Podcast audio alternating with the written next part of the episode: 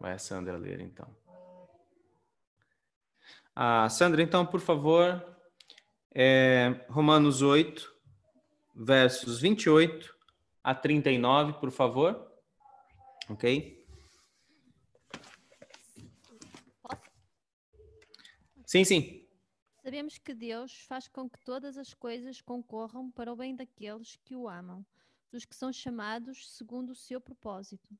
Pois os que conheceu por antecipação, também os predestinou para serem conformes à imagem do seu filho, a fim de que ele seja primogênito entre muitos irmãos. E os que predestinou, a eles também chamou, e os que chamou, a eles também justificou, e os que justificou, a eles também glorificou. Portanto, que poderemos dizer diante destas coisas? Se Deus é para nós, quem será contra nós? Aquele que não poupou nem o próprio filho, mas pelo contrário entregou por todos nós, como não nos dará também ele todas as coisas? Quem trará alguma acusação contra os escolhidos de Deus? É Deus que os justifica? Quem os condenará? Cristo Deus, Cristo Jesus é quem morreu, ou pelo contrário, quem ressuscitou dentre os mortos, o qual está à direita de Deus e também intercede por nós. Quem nos separará do amor de Cristo? Será a tribulação ou a angústia, ou a perseguição ou a fome, ou a privação ou o perigo, ou a espada? Como está escrito, por amor de ti somos entregues à morte, de to à morte todos os dias. Fomos considerados como ovelhas para o matadouro. Mas em todas as coisas somos mais que vencedores por meio daquele que nos amou. Pois tenho a certeza de que nem a morte, nem a vida, nem, nem anjos, nem autoridades celestiais, nem coisas do presente, nem do futuro, nem poderes, nem altura, nem profundidade, nem qualquer outra criatura poderá nos separar do amor de Deus, que está em Cristo Jesus, nosso Senhor. Ok. Muito obrigado, Sandra pela tua leitura. É, vamos então pensar um bocado nesses versículos que, que acabamos de refletir e de ler e de escutar. Uma primeira coisa que considero que é muito importante é nos lembrarmos que quando lemos uma carta, alguém envia um e-mail para ti, uma carta, por mais longo que seja, este e-mail, esta carta, ela tem uma, uma sequência de pensamento, de raciocínio. E, portanto, tu não podes ler um e-mail que mandam para ti, que é muito importante, a uma pequena porção por dia ou por semana, certo? É um e-mail, é um todo integrado, é uma carta, ela tem uma mensagem, ela tem uma intenção, ela foi escrita dentro de uma certa situação e, portanto, tens de respeitar é, a linha de raciocínio daquele que escreveu a carta ou que escreveu o e-mail para ti. E o que nós fazemos com a Bíblia é óbvio, por causa da nossa condição de tempo, é que vamos estudando porções por porções a cada semana e não temos condições de lê-la num mesmo encontro tudo de uma vez. Mas imagina que tu foste à igreja de Roma, tu recebes a carta de Paulo e o que acontece? O que acontece é que tu tens de ler a carta inteira de uma vez. O Beni, quando iniciou nossos estudos em Romanos, ele fez uma primeira mensagem sobre a carta inteira e nos disse que em torno de uma hora é possível ler a carta toda. Então, portanto, temos que ligar este momento que Paulo escreve sobre a vitória, que é a vitória do evangelho, a vitória é, da provisão do Espírito sobre todo aquele que crê, temos que ligar com tudo aquilo que Paulo já disse desde o início da sua carta. E, portanto, o que nós temos aqui é quase que o final da, da primeira grande sessão é, da carta aos Romanos. É o, o desfecho do primeiro da primeira sessão é, que Paulo aqui é, engata dentro do seu, do seu raciocínio. E nós precisamos perceber que ele está aqui num espírito de louvor, de adoração a Deus pela beleza, pela glória, pelo poder do evangelho, devido à forma como ele nos provê tudo o que nós necessitamos para chegarmos à glória. Ou seja, tudo o que Jesus fez na cruz por nós, ao ser o nosso representante e ali ele pagar a culpa do nosso pecado, morrer por nós e se tornar a nossa justiça e a nossa justificação, para que então, por meio dele, da sua ressurreição, nós obtenhamos vida e saiamos debaixo do guarda-chuva de Adão e passemos para o guarda-chuva de Cristo. O que acontece aqui é Paulo basicamente expressar um grande louvor por perceber que o Espírito Santo, ele condiciona a todos nós, os que cremos em Jesus, nessa obra maravilhosa da cruz, a que nós cheguemos à glorificação. E isso não depende dos nossos esforços. Isso não depende da nossa religiosidade, isso não depende ah, das nossas, dos nossos passos de fé, como se nós tivéssemos que conquistar isso por nós mesmos. E aí, quando nós lembramos o que ele disse no capítulo 1 até o 3, com aquele diagnóstico de que todos nós somos perdidos, nós chegamos aqui e percebemos que não há mais condenação para os que estão em Cristo, que o Espírito Santo, ele nos proveu é, a, a, a, oração e a intercessão do Espírito para a hora do nosso sofrimento, e que agora não tem mais nada que seja contra nós, porque Deus mesmo é por nós. Então é muito incrível o que nós podemos observar aqui. Eu quero começar destacando aí no verso 28, um verso muito conhecido, que diz: Sabemos que Deus faz com que todas as coisas concorram para o bem daqueles que o amam, dos que são chamados segundo o seu propósito. Então, esse é um versículo muito conhecido e que é importante aqui nós fazermos uma primeira pergunta, que é o que significa dizer que todas as coisas concorrem para o bem. E uma primeira coisa aqui a dizermos é que isto não significa que todos nós teremos um final feliz do tipo de filme de Hollywood sobre as nossas vidas. Porque isto é, contradizeria o destino de muitos apóstolos, como por exemplo, ou antes dos apóstolos, o próprio João Batista. Como foi que ele morreu? Ele foi decapitado. Então as coisas não terminaram assim com um mar de rosas e felicidade de, de filmes, não é? é se nós observarmos a vida dos apóstolos, alguns foram é, crucificados de cabeça para baixo, queimados, é, pessoas que foram perseguidas, que passaram por diversas tribulações. Então, o que é o bem? Que aqui está no verso de número 28, para dizermos que tudo concorre para o nosso bem. Será que significa que não? Vai dar tudo certo, no final da minha vida eu vou acabar rico, eu vou acabar só muito feliz, com todas as coisas que eu sempre sonhei, e tudo vai se encaixar, e portanto, tudo aquilo que eu passei vai ficar para trás, e eu vou terminar, por exemplo, sem nenhum tipo de problema, de dificuldade, de falta de saúde, de falta de recursos. Será que é isso? Não. Ah, esse verso não fala sobre isso ah, o que é o bem que Deus prepara para todos aqueles que o amam. O próprio versículo 29 nos explica isto, que é, pois o que os que conheceu por antecipação, também os predestinou para serem conformes à imagem do seu filho, a fim de que ele seja o primogênito entre muitos irmãos.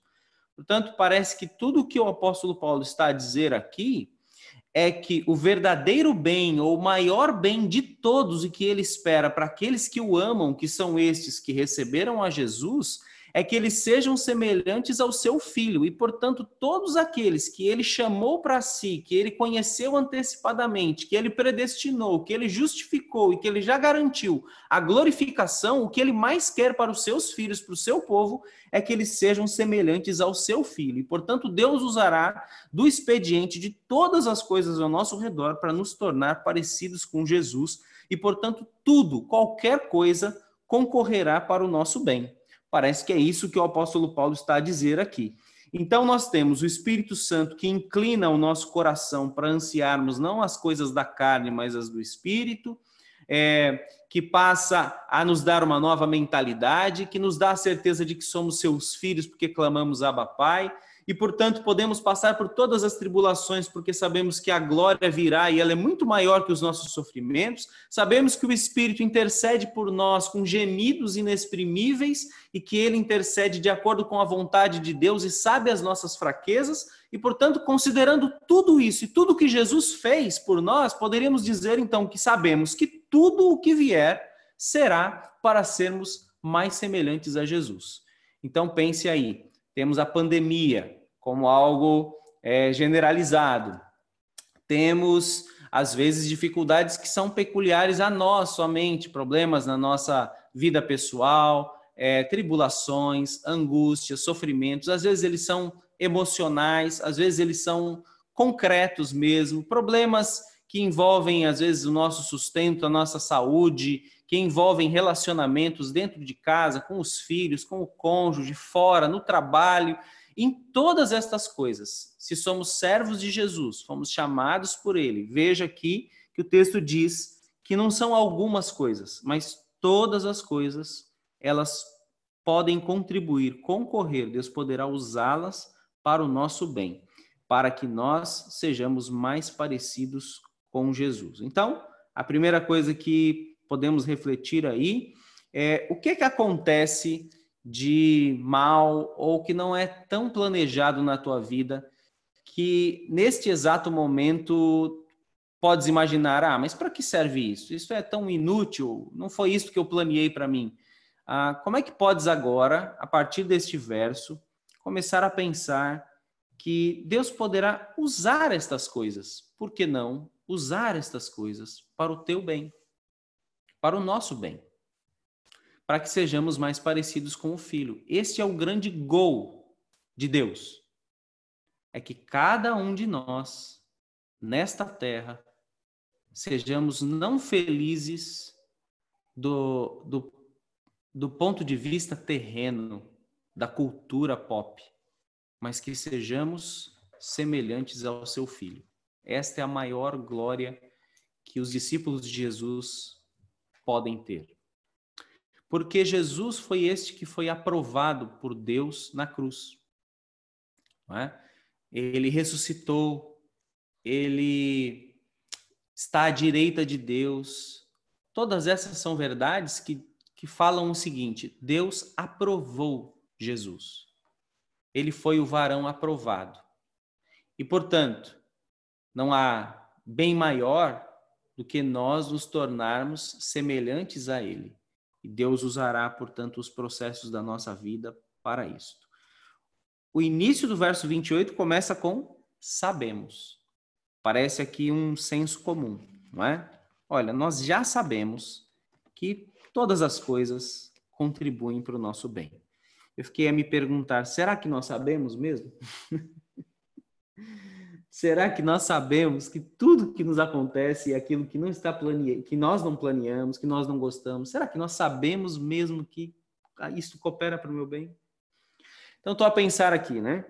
Estou aqui com esse joelho torcido, justo no verão, quando eu estava a me disponibilizar para dar aulas de surf.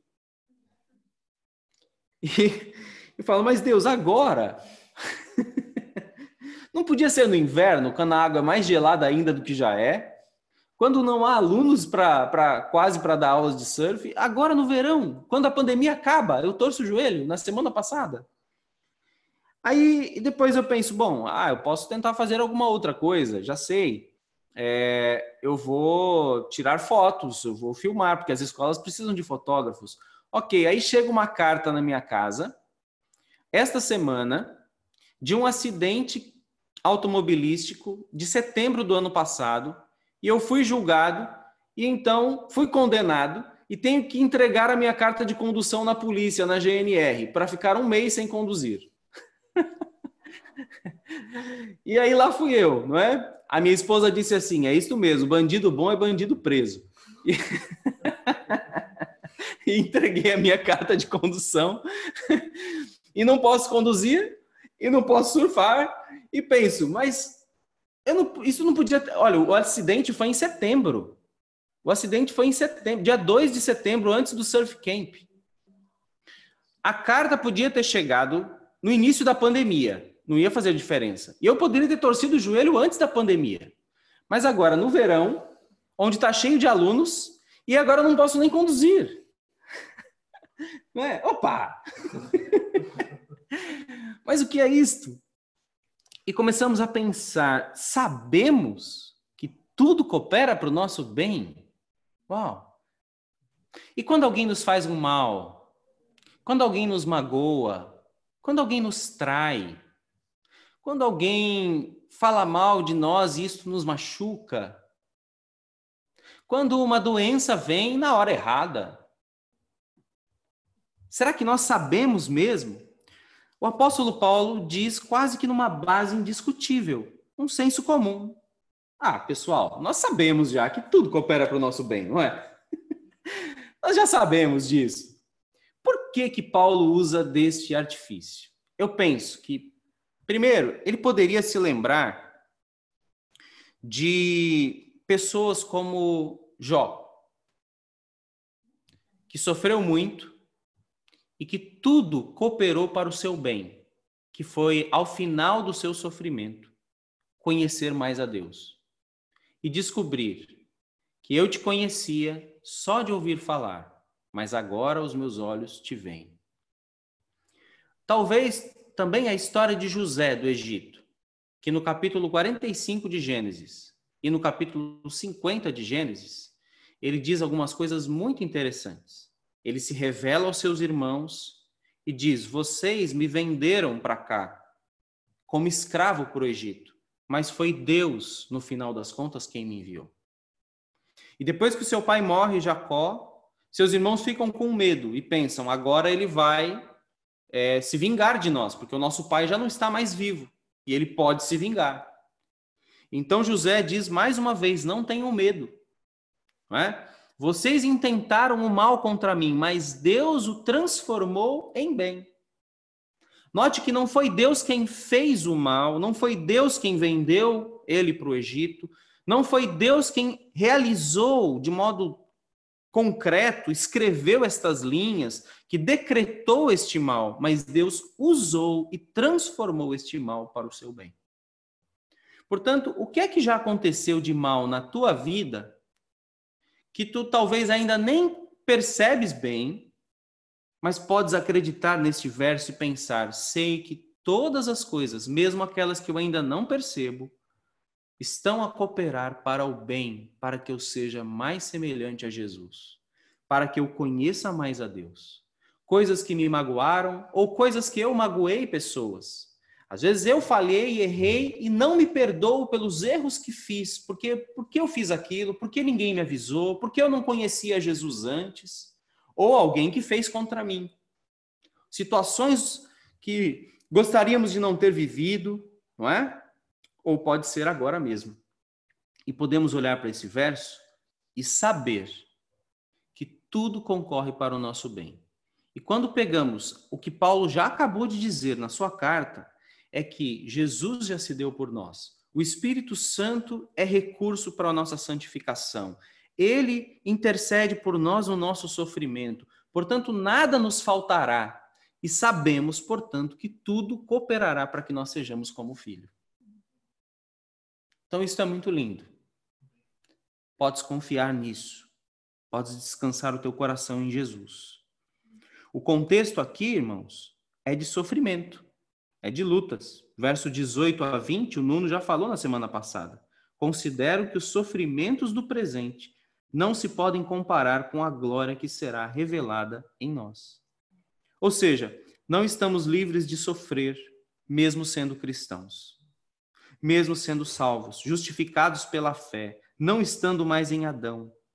Nós estamos num intervalo de tempo nesta, nesta vida entre a queda de Adão e a redenção final de Cristo. E neste tempo, todos vamos sofrer, cristãos ou não. E portanto, não nos cabe dizer, mas por que permites isto? Por que deixastes aquilo? Por que, que não alteras esta realidade? Se tens todo o poder e és tão bom, por que não mudas isso assim e assado? Nós estamos no intervalo. O mal terá o seu fim a uma data de validade. Não é? E ao dia da redenção que está marcado. em que todo choro será enxuto dos nossos olhos. Ah, mas durante este tempo, é um tempo ainda que vivemos num mundo que geme. E diz o texto no verso 26, até o nono já falou sobre isso, ah, 23, e não somente ela, a criação, mas também nós, que temos os primeiros frutos do Espírito, também gememos em nosso íntimo, aguardando ansiosamente nossa adoção, a redenção do nosso corpo. Redenção do nosso corpo e ser semelhante a Jesus são sinônimos. Portanto, nós aguardamos o dia em que nosso corpo será redimido. E Jesus está a trabalhar pelas circunstâncias para nos tornar semelhantes a Jesus, a redenção do nosso corpo. Então, tudo está a cooperar para o nosso bem, para que sejamos santos, para que sejamos como o Senhor. Enquanto isso, lutamos na nossa carne, lutamos contra o pecado e contra tribulações e dificuldades. Mas, o verso 29, que já disse que o objetivo é sermos como Jesus, é completo com o 30, que diz-nos cinco coisas que Deus fez. É? Ele diz assim: ah, que Deus nos predestinou para ele, que ele nos, aos que predestinou, eles, a eles chamou, aos que chamou, a esses justificou. E até aqui temos o capítulo 5 de Romanos, não é? Justificados, pois, mediante a fé, temos paz com Deus. Tudo isso está no passado da vida de um cristão, não é? Ele nos conheceu, ele nos, nos anteviu, antes, na eternidade passada. Ele nos destinou para sermos como seu filho. Ele nos justificou pela obra da cruz, pela graça, mediante a fé. Agora, há um finalzinho aí que é um tanto esquisito, que é a última palavra, que a estes também glorificou. Só que glorificar é o nosso estágio final, quando estaremos para sempre com Cristo. Por que, que essa palavra está no passado? Isto ainda não aconteceu.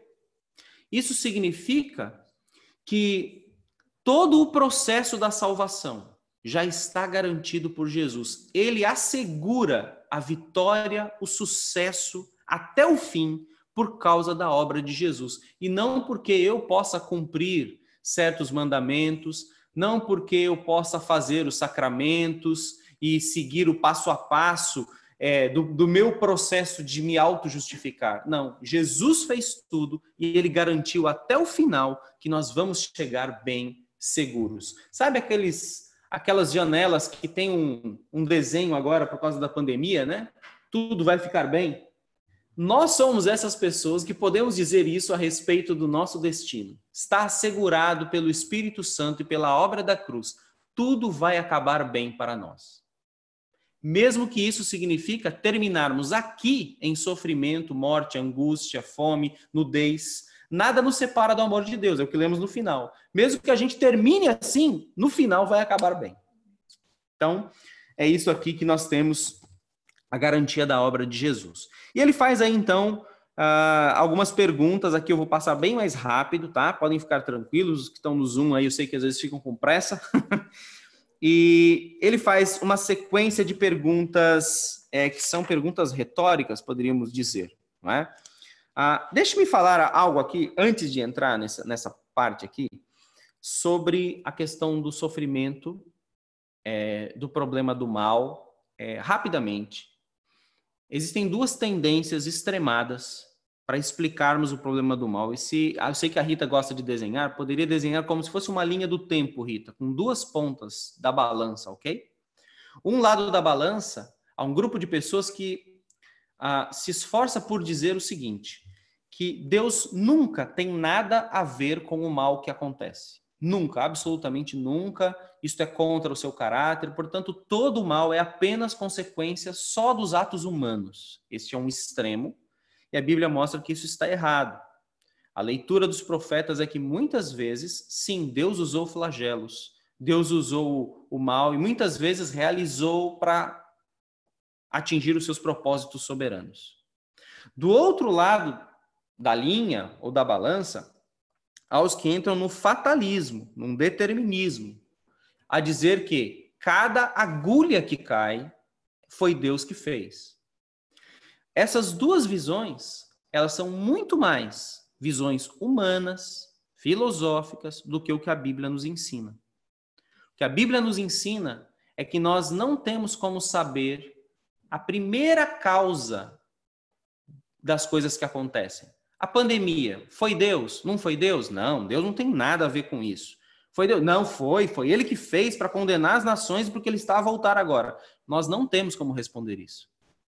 Assim como quando tu olhas para algo mal que acontece contigo e muitas vezes não tem não tens como responder as causas primeiras. Por que Deus permitiu? Por que Deus fez? Por que Deus deixou de fazer? Ou não tem nada a ver com Deus? O livro de Jó já nos ensinou isso. Jó perguntou o livro inteiro por que, que o que aconteceu com ele aconteceu com ele. E Deus não respondeu, só se manifestou e a presença de Deus foi suficiente para calar a consciência de Jó. Portanto, a nós nos cabe no sofrimento apenas confiar que Deus continua sendo bom, sempre e sempre e sempre. Ok? Então, aqui nesses, nessas perguntas retóricas que ele faz aqui, são bastante interessantes. A pergunta retórica é aquela que não precisa de resposta, não é? A resposta já está implícita. Então, portanto, que poderemos dizer diante dessas coisas? Se Deus é por nós, quem será contra nós? Olha que interessante essa pergunta. Se Deus é por nós, quem será contra nós? A resposta aqui é ninguém. Só que se nós voltarmos para o capítulo 1, o que Paulo diz? Que sem Cristo, Deus é contra nós. Sem Cristo, nós estávamos condenados. Portanto, no capítulo 1, a imoralidade é condenada. No capítulo 2, o moralismo é insuficiente, é condenado. O judaísmo é insuficiente e é condenado. Só que quando nós confiamos em Cristo, nós ficamos debaixo do seu sangue, do seu guarda-chuva, da sua justiça. Agora, estando em Cristo, nada mais é contra nós. E uma maneira invertida de dizer isto é que Deus é por nós. Como nós cantamos na, na bênção, né? Na música Blessing. Ele é por ti, ele é por ti. Ficamos a repetir aquela parte ali. Ele é por ti, ele é por ti, ele é por ti, ele é por ti. Mas de fato, ele é por nós. Deus foi por nós em Cristo. Deus foi por nós em Cristo. Não é? E, portanto, qualquer pessoa que quisesse se levantar aqui, nessa leitura da carta aos Romanos, lá no primeiro século, e dissesse: não, Deus não pode perdoar aquela prostituta. Deus não pode perdoar aquele ladrão, aquele corrupto. Deus não pode perdoar este homem rebelde, este homem vil que maltrata os outros. Deus não pode aceitar na sua igreja pessoas assim, assado e cozido. Deus não pode aceitar os negros. Deus não pode aceitar os delinquentes sociais. Se a pessoa está em Cristo, a pergunta é: se Deus é por ele, quem será contra ele? Não há mais ninguém contra ele. Porque o próprio Deus é quem o justifica, é o que diz a resposta aqui, não é? Aquele que não poupou nem o próprio filho, mas pelo contrário entregou por todos nós, como não nos dará também com ele todas as coisas? Ou seja, Deus já nos deu tudo. O que é tudo? O seu filho Jesus. O que é interessante é lermos aqui, segunda carta do apóstolo Pedro, verso 3 que nos fala que em Cristo Jesus nos foram doadas todas as coisas que necessitamos para a vida e para a piedade. É bem isso. Ele já nos deu tudo. Como ele não nos dará as outras coisas que precisamos para viver? Todos os recursos espirituais já nos foram dados. É? Olha só, segunda carta de Pedro, capítulo 1, verso 3. Seu divino poder nos tem dado tudo que diz respeito à vida e à piedade pelo pleno conhecimento daquele que nos chamou por sua própria glória e virtude, pelas quais ele nos deu suas preciosas e mais sublimes promessas, para que, por meio delas, vos torneis participantes da natureza divina, tendo escapado da corrupção que há no mundo por causa da cobiça. Se Deus é por nós, quem será contra nós? Ele já não nos deu o seu filho, não poupou nada, portanto, como não nos dará graciosamente todas as coisas? Olhe, aqui está talvez o segredo para a vitória contra o pecado: é acreditarmos que nós já temos tudo. Quando nós pecamos é porque achamos que ainda precisamos de alguma coisa a mais, não é? Cobiçamos. Cristo não me fornece tudo. Não estou totalmente satisfeito com Cristo. Eu quero Cristo e tudo, mas mas eu quero alguma coisa a mais. Eu quero aquele dinheiro, eu quero aquela outra mulher, eu quero é, honra, glória, e, e assim nós nos perdemos no caminho. Mas se nós acreditarmos que Cristo já nos deu tudo, vamos ficar satisfeitos, felizes, radiantes, e o pecado não será sedutor para nós. E aí ele continua: quem trará acusação contra os escolhidos de Deus, que somos nós, o seu povo, aqueles a quem ele chamou? É Deus quem os justifica. Ele já trabalhou isso na carta toda. Quem os condenará? Cristo Jesus é quem morreu, pelo contrário, quem ressuscitou dentre os mortos, que está à direita de Deus e também intercede por nós. É interessante porque Paulo diz assim: Cristo Jesus é quem morreu, ou melhor, quem ressuscitou. Parece que ele mesmo se corrige aí. É? Ah, ele já deu e já pagou a nossa culpa toda. E mais do que isso, ele venceu a morte, ele ressuscitou, e portanto isso tudo foi aplicado a nós. É? Temos então uma grande vitória. E portanto ele basicamente fecha aí com a ideia do verso 35. Então, quem pode nos separar do amor de Cristo? Lembram-se de João 3,16? Que diz lá: Porque Deus amou o mundo de tal maneira que deu o seu Filho unigênito, para que todo aquele que nele crê não pereça, mas tenha vida eterna. Quem nos separará deste grande amor de Cristo. Isso é muito poderoso, né? um amor incrível. E neste fechamento, portanto, desta primeira grande parte de Romanos, Paulo está a dizer o seguinte, nesta, nesta conclusão, nessa costura final, é que a forma pesada e feia com que ele começou os capítulos de 1 a 3, onde ele diz: olha, estão todos condenados, a coisa está feia, não há quem se salve, não há um justo sequer ele termina a dizer aqui: quem nos separa desse grande amor de Cristo? Se nós pensarmos na frase quem nos condenará, olha, se não fosse Cristo, teriam muitos para nos condenar. E até a nossa própria consciência, mas por causa de Cristo, não há mais condenação para nenhum de nós. E ele termina aqui por fazer um né, uma lista aqui, né? O que, que, pode então nos separar do amor de Cristo? A primeira lista do verso 35 são de coisas difíceis dessa vida: tribulação, angústia, perseguição, fome, privação, perigo, espada e até a morte, que ele cita o Salmo de número 44. Por amor de ti somos entregues à morte todos os dias, fomos considerados como ovelhas para o matadouro. Será que essas coisas podem nos separar do amor de Cristo? E a resposta retórica aí é não. O verso 37 ele conclui que somos mais do que vencedores. Eu pus aqui até um desenho nas minhas notas. É, e o des, é, eu pontuei aqui todas essas coisas e, e, diz assim, e, escrevi assim, que podemos estar sob o efeito de tudo isso então, tu podes estar sob o efeito da tribulação hoje. Podes estar sob o impacto de uma grande angústia. Podes estar sob o impacto de perseguições. Podes estar a viver fome como um cristão. Podes passar por privações, perigos. Estar a tua vida e a tua alma na mira de uma espada. E podes até morrer. Mas em todas essas coisas, somos mais que vencedores por meio daquele que nos amou. Então, somos mais que vencedores em todas essas coisas, não é? Ah, e ele termina com essa certeza de que nenhuma das coisas desta terra, e mesmo as invisíveis, aí ele põe anjos, autoridades celestiais, principados, potestades, profundidade, altura, nada pode nos separar do amor de Deus que está em Cristo Jesus, nosso Senhor. Então, eu acredito que depois de Paulo falar no capítulo 7 sobre a sua luta com a carne, miserável homem que sou, eu não consigo fazer o que eu quero, ou seja, nós ainda não conseguimos ser tudo o que gostaríamos, mas ainda a obra de Cristo é maior que o pecado, que a condenação, o seu espírito é maior e nos provê tudo e nos dá a segurança de que nós vamos chegar ao final da jornada ao lado de Jesus em paz, porque o seu amor vence todas as coisas. Então tu podes ter segurança no amor de Deus durante a tua jornada. Isso não é um direito para sair a pecar à vontade, como já vimos no capítulo 6. Porque quem já morreu com Cristo não deve viver no pecado, não é? Já ressuscitamos com ele, portanto não convém. Quem morreu quer viver novo, quer viver a vida nova.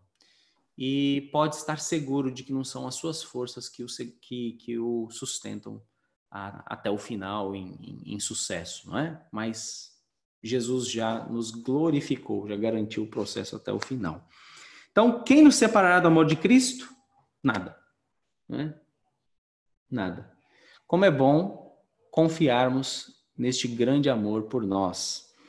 Ah, e há um, uma canção que eu gostava de cantar um pedacinho, posso? Sim, claro. É, antiga e é bem esse, essa, esse trecho, tá? Se alguém conhecer, pode cantar. É assim, é bem o verso 38 e 39. Quem nos separará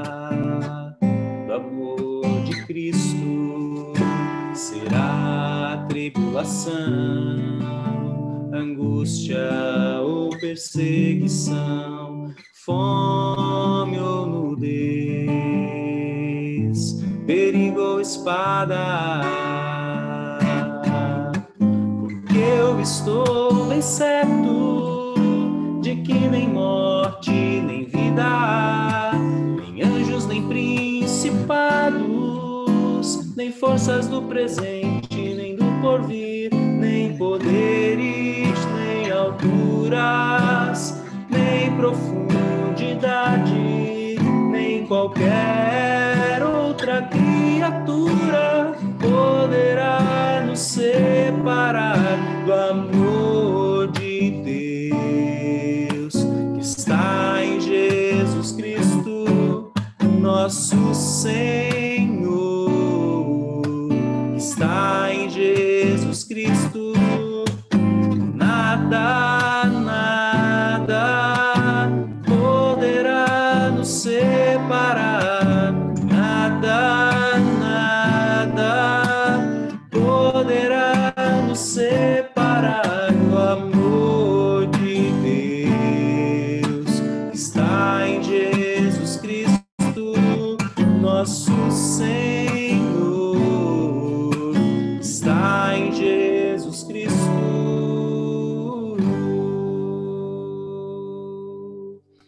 eu quero terminar a dizer o seguinte, que só podes ter acesso pleno a sentir e a viver este amor, não apenas quando escutas esta mensagem e guardas aqui na tua cabecinha, mas quando arrependes-te do teu pecado e entregas a tua vida a Jesus. E confias que ele morreu pelos teus pecados, te substituiu para sempre. E, portanto, podes colocar a tua fé e receber de graça toda essa, essa inundação, essas torrentes de amor que te abraçam, seja qual for a situação que passes nessa terra. Nada poderá te separar deste grande amor. Portanto, se ainda não fizeste isso, confesse a Jesus teus pecados, fale com ele, diga: Senhor, entra em meu coração, salva-me, eu quero receber desses rios de amor que inundam o coração para todo sempre. E esta é a certeza que temos. Quando esse amor entra no coração, ele nos levará de certo, de certeza, até o final. Amém? É isso aí. Deus abençoe a todos.